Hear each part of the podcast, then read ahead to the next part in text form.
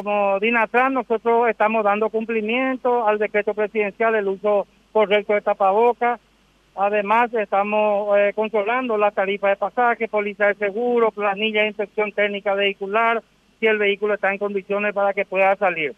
Asimismo, eh, como me dijiste, es interesante la gente que están viniendo de acuerdo al horario de los vehículos, están llegando los usuarios para que puedan abordar, para que pueda eh, llegar en su respectivo caso el trabajo que realizan eh, eh, apoyen el decreto a las cero horas se cierra la terminal de ningún colectivo de la de que se quiera la terminal de Así mismo, eh, nosotros eh, vamos a dar cumplimiento al decreto eh, presidencial.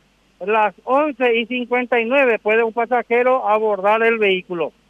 Todo cerrado su puerta, sale el vehículo en su destino final, el vehículo ya no puede venir de regreso para que eh, se, para que se le dé cumplimiento al decreto. Ese es la, el trabajo que estamos haciendo. Nosotros tenemos 17 puestos de la DINATRAN en todo el territorio de la República, trabajando también conjuntamente con la Policía Caminera para dar cumplimiento. A las 12 de la noche es eh, el último colectivo que va a salir de la terminal de Uni.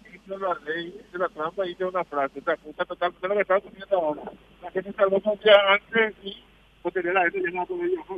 Sí, la, la verdad que eh, se, se, se escapa de nuestra posibilidad, nosotros estamos dando cumplimiento al decreto y eh, de, de acuerdo a eso nosotros estamos eh, cumpliendo también las eh, recomendaciones sanitarias del Ministerio de Salud. Hasta ahora todo normal. Hasta ahora todo normal, no hay ninguna empresa sancionada, eh, todos los, los pasajeros el uso obligatorio de tapabocas, tapabocas correctamente y ese es nuestro trabajo.